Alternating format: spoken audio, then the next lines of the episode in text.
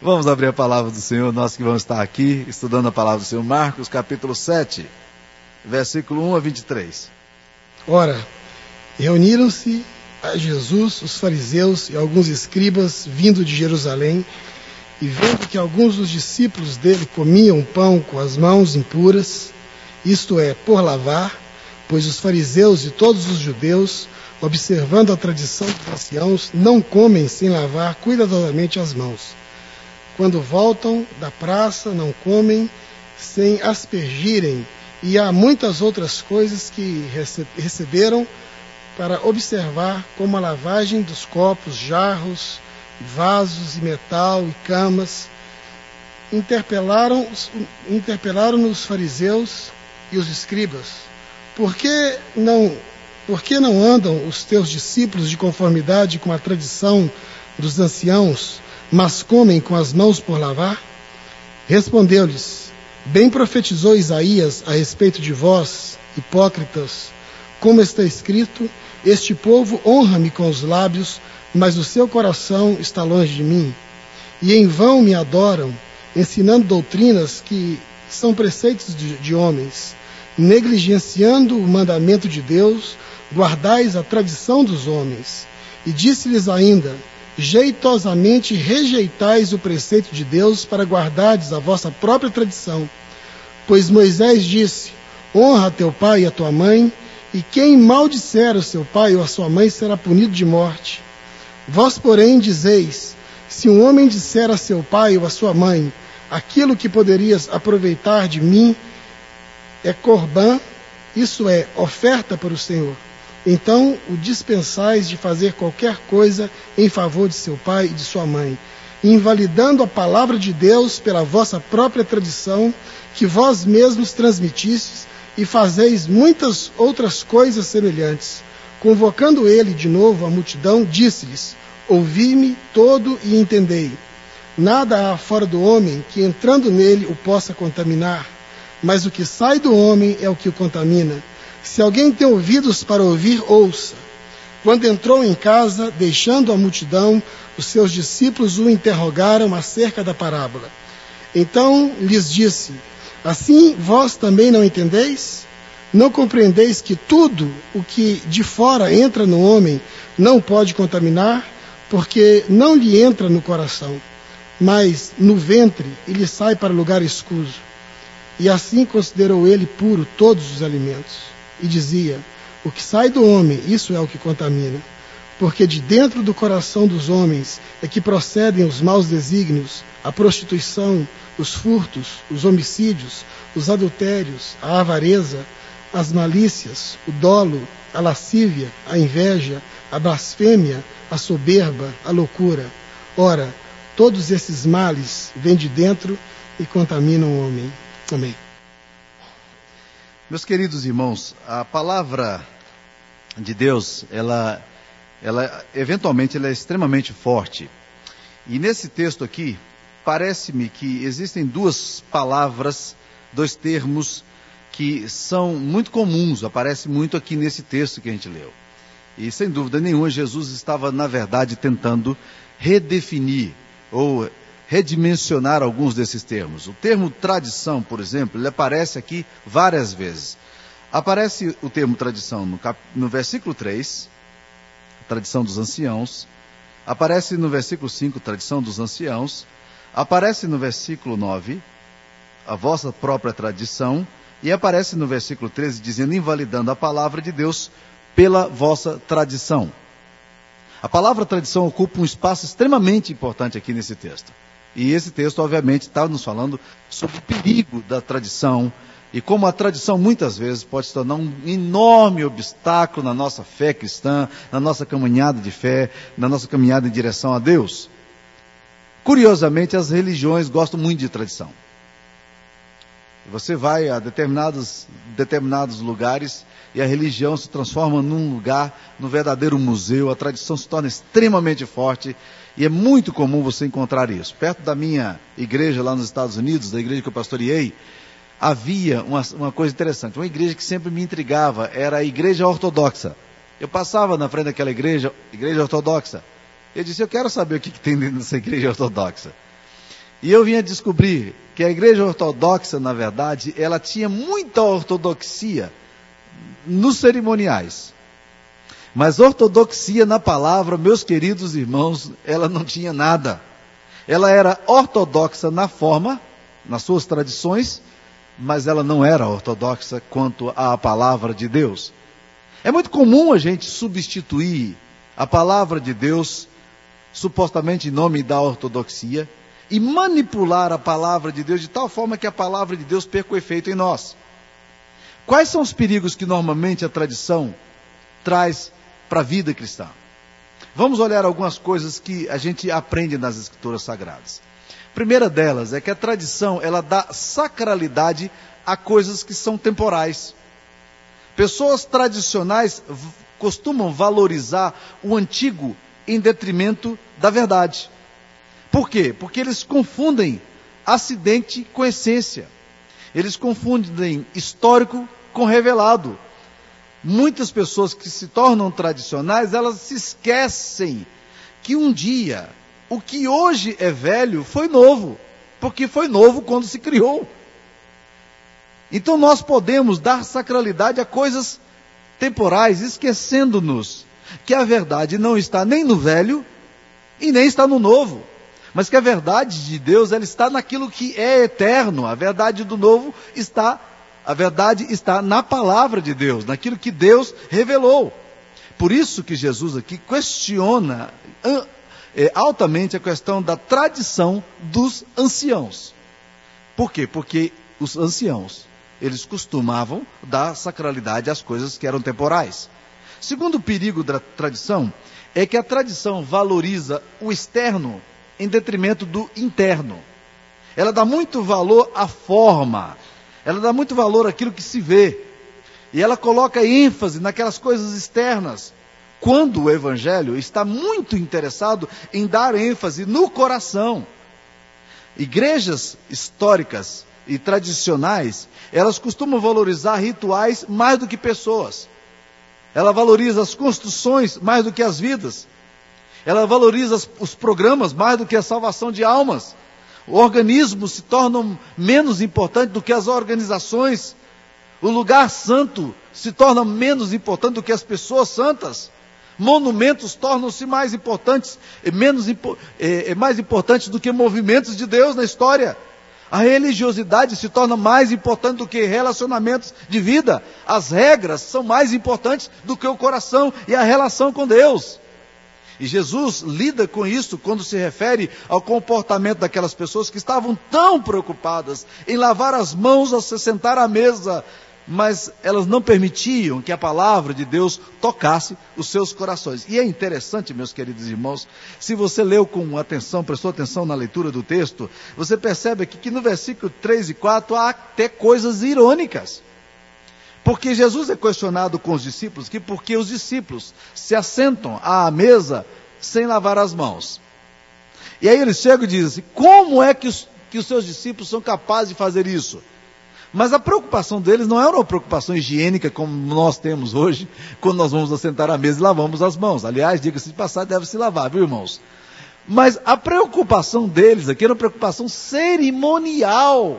Porque na mentalidade deles, eles criaram alguns ritos e eles dizem o seguinte: nós vamos para lá, nós convivemos com pessoas impuras e agora quando a gente volta para casa, para que esse contato com pessoas impuras não, não nos torne impuros, nós precisamos lavar tudo. E eles começavam a lavar as mãos e iam adiante, de uma forma neurótica e obsessiva, eles faziam isso. Olha o versículo 7. Quando voltam da praça, não comem sem se aspergirem. O que, é aspergir? É pegar um punhado de água e jogar em cima deles. Eles jogavam um pouquinho de água neles.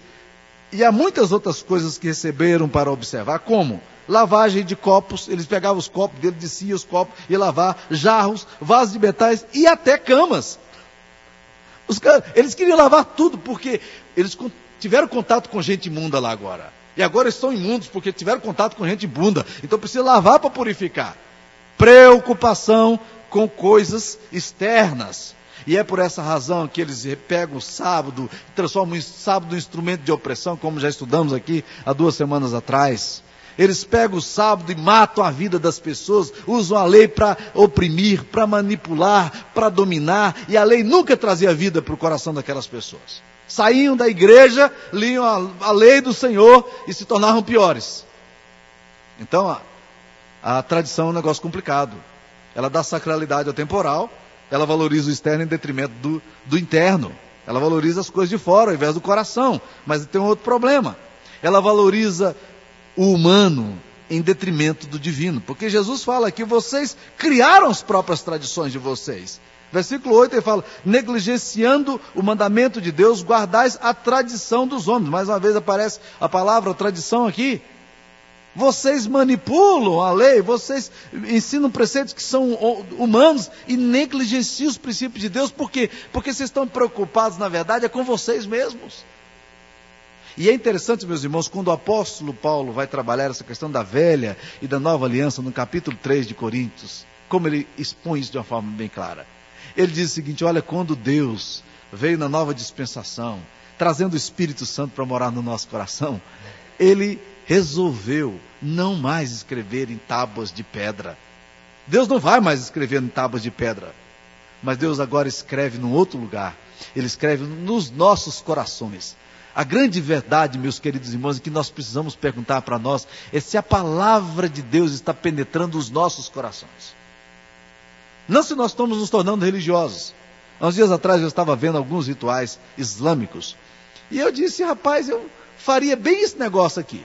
Porque os islâmicos, eles têm que passar por alguns rituais que já são determinados em datas e, e, momentos religiosos. Por exemplo, por dia, todos os dias, por cinco vezes, eles têm que adorar, eles têm que pegar o tapetinho deles e se curvar em direção a Meca, abrir o tapete deles, seja onde estiverem, param o trânsito, lá em Israel é muito comum eles fazerem, param o trânsito, né? E vão lá, encostam numa grama ali e bota a bússola, descobre onde está Meca e eles começam a bater a cabeça no chão, por isso cresce galo na cabeça deles, é, um calo na cabeça deles por causa disso. Eles começam a bater, aquilo ali vai mexendo. E eu disse, cara, eu, eu seria bom para fazer esse negócio. Sabe por quê? Porque eu tenho descoberto que eu sou extremamente ritualista nas coisas. Eu não tenho muita dificuldade de ser ritualista. A minha dificuldade não está nos rituais. Eu sou bom de rituais, eu gosto de acordar no mesmo horário, comer no mesmo horário, dormir no mesmo horário, fazer as coisas no mesmo horário e eventualmente até me irrito quando eu não consigo fazer as coisas do meu ritualzinho. No entanto, isso aos olhos de Deus não vale absolutamente nada. Devocional para mim e esse é um grande desafio para minha alma, não pode se tornar mais um ticket na minha agenda, uma, uma coisinha na minha agenda para eu poder fazer durante o dia. Eu tenho que descobrir a relação de Deus comigo nesse ritual, se eu o quero transformar assim. Meus amados irmãos, esse é o grande desafio da nossa vida. Nós valorizamos o humano em detrimento do divino. E aí nos apegamos àquilo que é humano. E controlamos aquilo que é humano as coisas se tornam mais importantes do que pessoas. E o humano se torna mais importante do que o divino. E quantas vezes a gente faz isso na vida? Presta atenção na vida de, de, de, de Pedro. Pedro era um apóstolo. Foi chamado para pregar o evangelho, para ser um apóstolo a todas as nações. Em Atos capítulo 10 há um relato extremamente interessante. Porque Deus vem a Pedro e fala: Pedro, eu queria que você pegasse esses animais que estão aqui nesses lençóis, e Deus estende dos céus um grande lençol com vários animais, quadrúpedes, répteis, animais que Pedro, como judeu religioso, formalista, ritualista, não comia. E Deus então diz para ele: Pedro, eu queria que você matasse esses animais e comesse. Curiosamente, Pedro está com fome. E Pedro vira para Deus e diz assim: Deus, o senhor sabe que eu sou judeu. Eu não como esses animais. Eu não faço essas coisas. O meu ritual não permite. O lençol é levado ao céu. Deus manda o lençol mais uma vez. Diz: Pedro, pega, mata e come. E ele diz: Não, Deus, eu, eu sou judeu. Olha aqui os meus rituais. Olha a minha tradição. Eu aprendi a não fazer isso. O lençol é removido aos céus, terceira vez volta. E quando Pedro mais uma vez retruca, Deus diz: Pedro, não considere impuro aquilo que Deus já purificou. Aí Pedro está perplexo em relação a essas coisas quando batem na porta. Era um grupo de pessoas pagãs, não gentias, não, não judias, que estava lá do lado de fora pedindo para Pedro ir pregar o evangelho para eles. Meus queridos irmãos, se aquela revelação não viesse, Pedro iria nunca pregar o evangelho àqueles homens. E a coisa do coração de Pedro está tão arraigada, é tão difícil romper a tradição no peito dele, meus queridos, que quando ele chega na casa de Cornélio é patético o que ele faz, porque ele vira para Cornélio, para as pessoas, porque Cornélio é um homem importante, chama vários amigos, faz churrascão lá e manda um forró lá e depois diz: agora vamos ouvir a palavra. E quando Pedro chega lá, Pedro está tão complicado, ele está tão enrolado, tão sem jeito de viver no meio daquele pessoal com o qual ele nunca conviveu, por causa da tradição dele, que ele fala: irmãos, eu recebi uma visão hoje, você bateu na porta, o que, é que vocês querem que eu faça? Ora, meu querido irmão, você é o que, Pedro? Você é pregador do evangelho, você é apóstolo. Prega o evangelho, meu filho. Aí quando ela vai explicar, não, é porque veio um anjo aqui e disse que você era um homem de Deus, você tinha algumas coisas para dizer para nós. Então prega o evangelho para nós. Você está percebendo, meus queridos irmãos? Pedro não entende as coisas, porque a tradição não permite que ele entenda.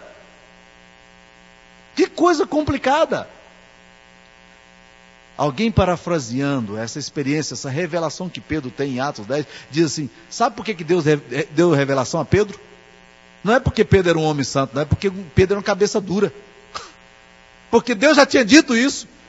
Deus já tinha afirmado que a mensagem teria que ser para todos os povos.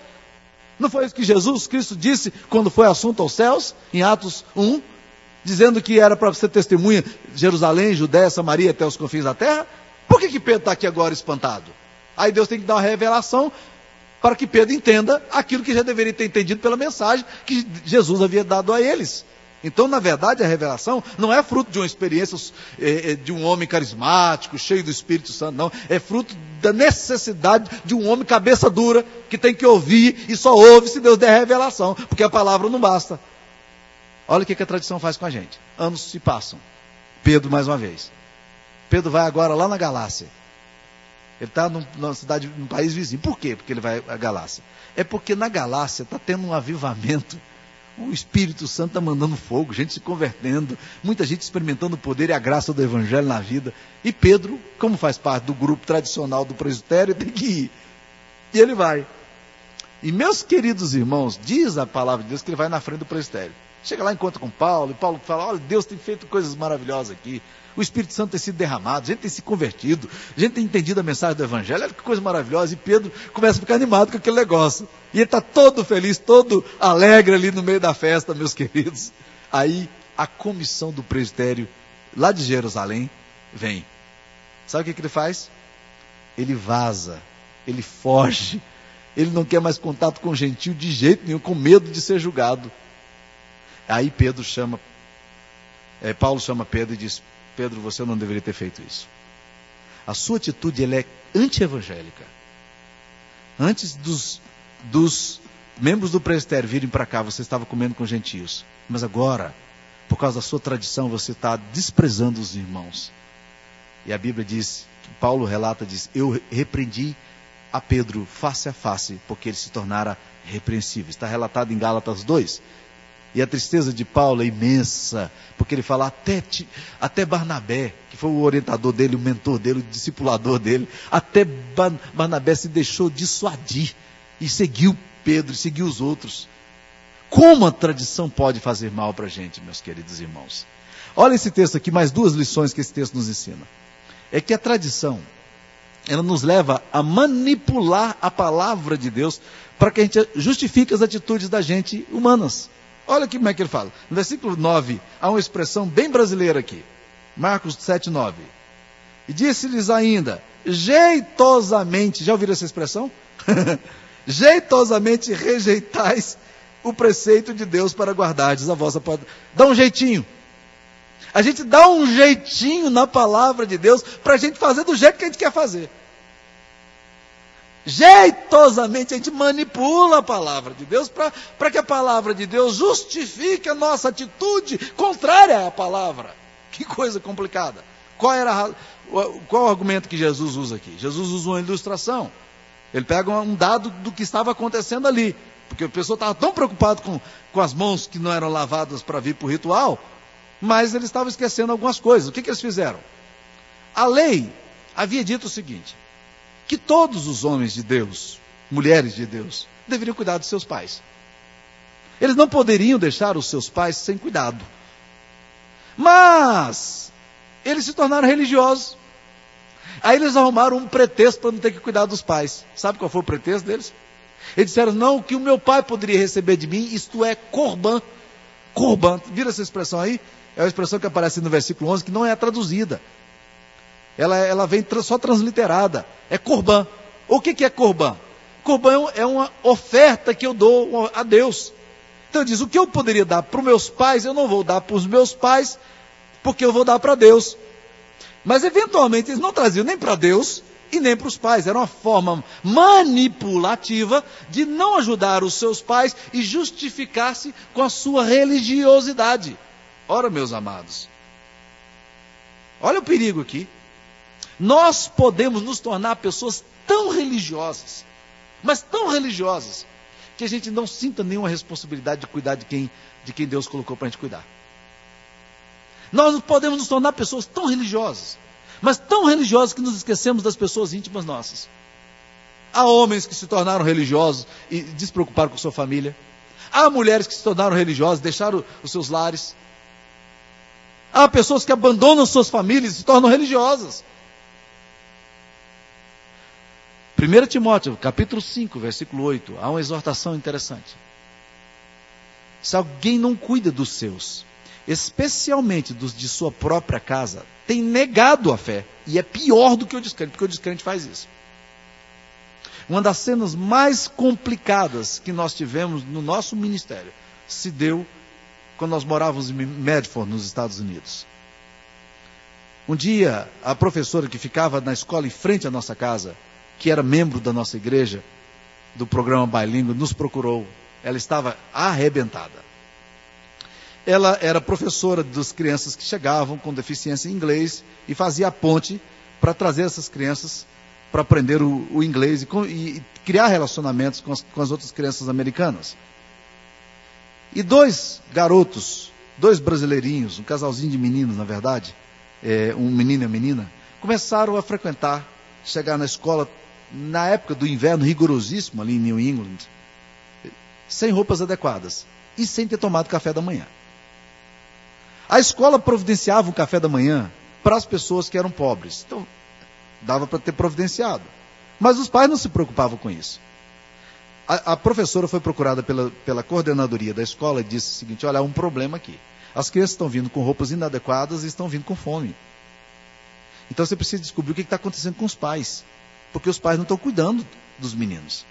E isso é alguma coisa muito séria no sistema educacional americano. Então, a professora teve que chamar os pais. A mãe se justificou dizendo que não ia, e não ia mesmo. E o pai veio para levar um carão ali da escola. Mas o que estava por detrás, e que era mais complicado ainda, é que quando esse pai chegou, ele se justificou dizendo o seguinte: Olha, isso não é problema meu, esse é problema da minha esposa, eu sou pastor, tenho muita coisa a fazer na minha igreja, e aí minha mulher não fica cuidando dos meninos. Era um pastor, meus queridos. O rapaz não podia cuidar do filho dele e nem da filha dele, que eram pequenininhos, porque ele era pastor, tinha que cuidar da igreja. Isto é corbã. É isso que Jesus está falando. Meus amados, se nós não abrirmos o nosso coração para termos sensibilidade com a necessidade humana, essa religios, religios, religiosidade nossa é tola. Ela não entendeu o que é evangelho. E aí o que aconteceu? Jesus diz: vocês estão manipulando a palavra para justificar as atitudes contrárias à palavra. Vocês jeitosamente rejeitam a palavra e faz do jeito que vocês querem. Com sério é isso. Eu fui pastor aqui em Goiânia de uma senhora que já não está entre nós. Ela faleceu alguns anos atrás. Dona Divina. Dona Divina era uma das mulheres mais consagradas da minha igreja, muito atenciosa com a vida devocional, com a vida de oração. É uma mulher muito crente, é uma mulher muito sofrida. E um dia, ela chegou na igreja e ela estava aborrecida da vida. Ela era uma mulher negra, com seus 100 quilos, não tinha carro, não pegava ônibus, vinha andando a pé para a igreja. Mas ela estava muito aborrecida naquele dia. Normalmente Dona Divina chegava com muita alegria na igreja, mas naquele dia ela estava uma caninana, ela estava brava. E eu disse, dona Divina, o que aconteceu com a senhora? Que cara é essa? Que tristeza, a senhora nunca ficou triste assim. Ela disse, ô oh, pastor, o seguinte, pastor, o senhor acha que alguém pode falar em línguas e dar profecia na igreja e chegar em casa e começar a xingar todo mundo em casa? Eu falei, eu acho que não. eu acho, pô, meu marido está fazendo isso, pastor.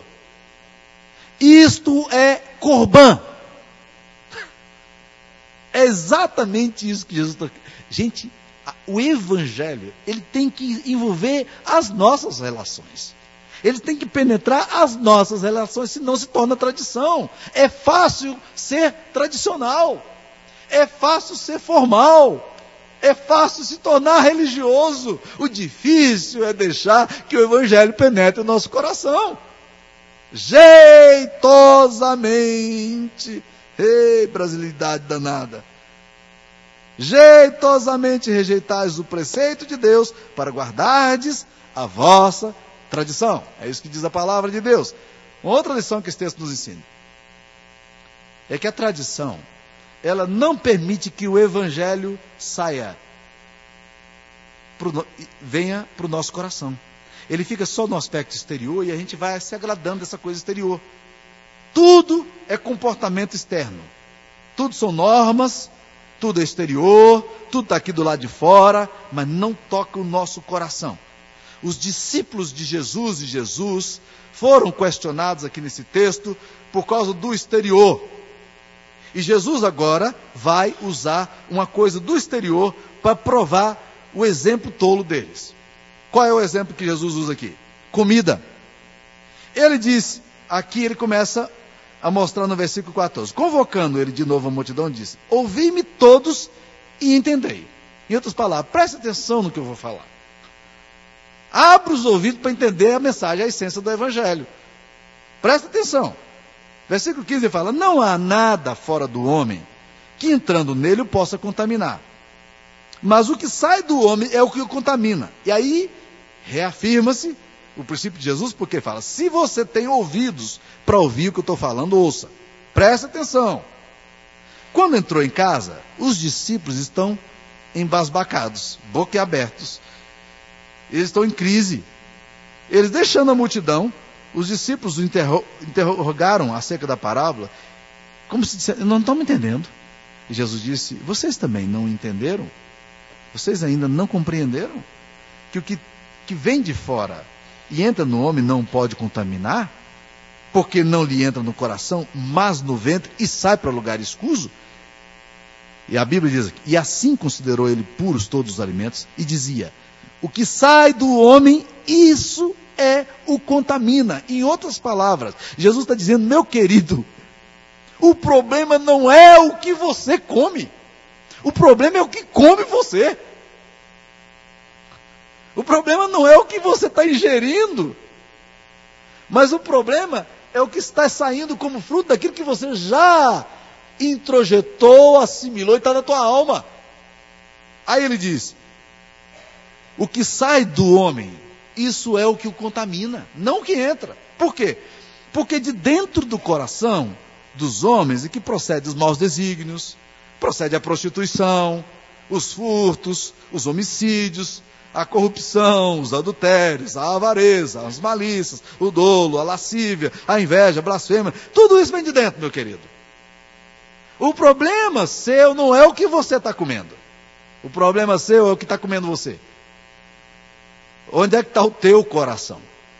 O que tem passado pelo teu coração? Fique preocupado com isso. Eu vejo muitas religiões ainda hoje muito preocupadas com essas questões externas. Há religiões aí que dizem, ah, você não pode comer isso, não pode comer isso, não pode comer isso. 1 Coríntios 8, 8, o que que diz? Explicando ainda um pouco mais isso que Jesus Cristo está falando. 1 Coríntios 8, 8, há uma afirmação do apóstolo Paulo dizendo, não é a comida que nos recomendará a Deus, pois nada perderemos se não comermos e nada ganharemos se comermos. Colossenses capítulo 2, versículo 16, a palavra de Deus volta a nos informar a mesma coisa. Ninguém, pois, vos julgue por causa de comida e bebida, ou dia de festas, ou lua nova, ou sábados. Quando você caminha, 1 Timóteo, capítulo 4, versículo 1 a 4, diz aí: Ora, o Espírito afirma expressamente que nos últimos tempos alguns apostatarão da fé por obedecerem a espíritos enganadores e a ensinos de demônios pela hipocrisia dos que falam mentiras e que têm cauterizado a própria consciência, que proíbem o casamento e exigem a abstinência de alimentos que Deus criou para serem recebidos com ações de graça pelos fiéis e por quantos conhecem plenamente a verdade, pois tudo que Deus criou é bom e recebido com ações de graças, nada é recusável. Hebreus capítulo 13, versículo 9, a palavra de Deus ainda continua: Não vos deixeis envolver por doutrinas várias e estranhas, porquanto o que vale é estar o coração confirmado com graça e não com alimentos, pois nunca tiveram proveito o que, o que com isto, os que com isto se preocuparam. E o texto aqui de Marcos 7 diz que Jesus considerou puros todos os alimentos. É verdade. O problema não é o que vem para o nosso coração. O problema é o que está no nosso coração. E aqui, meus queridos irmãos, é que o Evangelho toca a gente. É aqui que o Evangelho quer penetrar em nós. E é aqui que a gente não quer deixar ele entrar. A gente faz ritual, a gente faz tradição, a gente faz cerimônia, faz tudo que for preciso. Mas o coração, por favor, não toca não, Deus.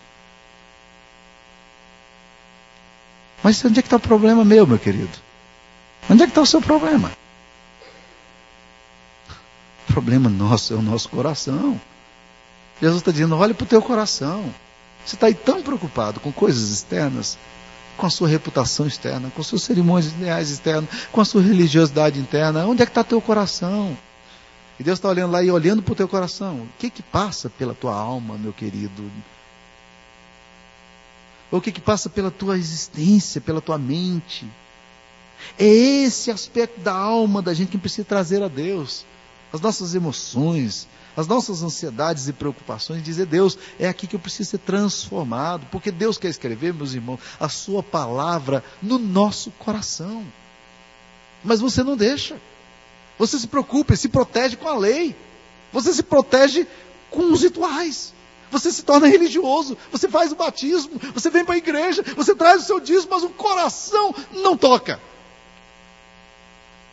É por isso que as coisas em casa continuam na rabugice de sempre, no mau humor de sempre, na indiferença de sempre, no mal-estar de sempre. Por que você não deixa tocar coração? É do coração, e é no coração é que está a crise nossa. E graças a Deus, meus queridos, é lá que o Espírito Santo quer tocar. Porque a palavra de Deus nos, nos orienta dizendo que ela é viva e eficaz, ela pode, ela é apta para discernir os pensamentos e propósitos do coração. Ela vai lá dentro, ela enfia lá dentro, ela penetra lá dentro. Se você ouvir, meu querido irmão, a voz do Senhor, deixa a voz do Senhor entrar em você. Deixa aí no coração.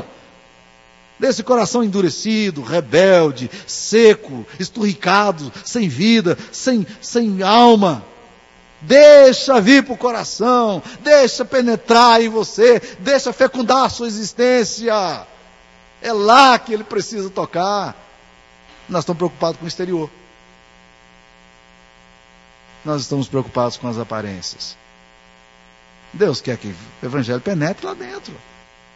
E a bênção, meus queridos irmãos, é que o Evangelho, ele penetra. Nós não estamos falando aqui de uma teoria que se deu em algum lugar. Nós estamos falando da palavra de Deus que é viva e eficaz. Nós estamos falando aqui da palavra de Deus que não é letra morta, mas é espírito de vida. Nós estamos falando aqui de um poder restaurador, renovador, que é o poder do Espírito Santo. Nós falamos aqui da operação do sangue de Cristo, da cruz. É isso que você tem às mãos. Deixa que o Evangelho vá no coração. A sua crise dessa semana, se você levar a sério o que eu estou te dizendo, vai ser essa crise que eu estou falando.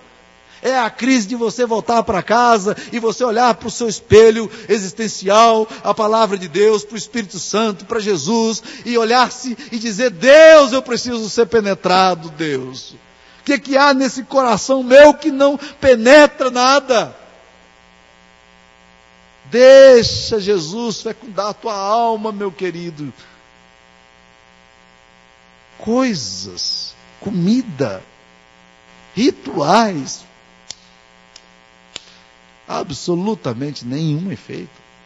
Mas o Evangelho, ele tem poder, porque o Evangelho é o poder de Deus para a salvação de todo aquele que crê, primeiro do judeu e também do, do grego.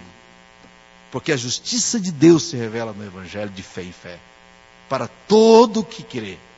Se você crê no, no poder do Espírito Santo, no poder da palavra de Deus, no poder de Jesus, meu querido irmão, vai nessa cruz, deixa essa cruz iluminar teu coração, calado, quieto, silencioso, deixa Jesus vasculhar, invadir a tua existência e fazer morada.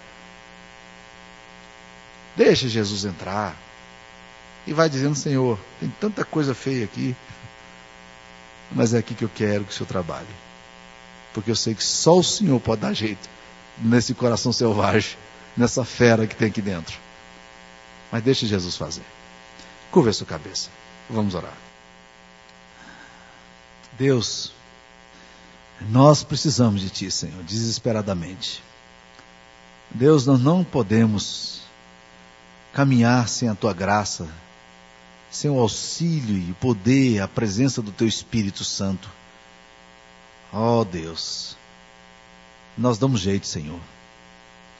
Nós damos jeito da Tua palavra. Nós não manipulamos a Tua palavra, Senhor, para o nosso próprio benefício. Ó oh, Deus, a gente sabe fazer isso. Mas hoje aqui a gente está se rendendo e dizendo: nós não queremos fazer isso. Então capacita-nos, ó Deus, para que o coração teu se torne o nosso coração. Ó Deus, nós estamos aqui nos aproximando do Senhor para sermos, trazendo, trazendo a nossa vida como somos, para sermos aquilo que o Senhor gostaria que fôssemos. Então, em nome de Jesus, olha com compaixão, olha com misericórdia, olha com graça para nós e dispensa o teu favor. E que a bênção do Deus Pai, Deus Filho e Deus Espírito Santo revele sobre a tua vida, irmão e irmã para a glória do Senhor Jesus, hoje e pelos séculos dos séculos. Amém, Senhor.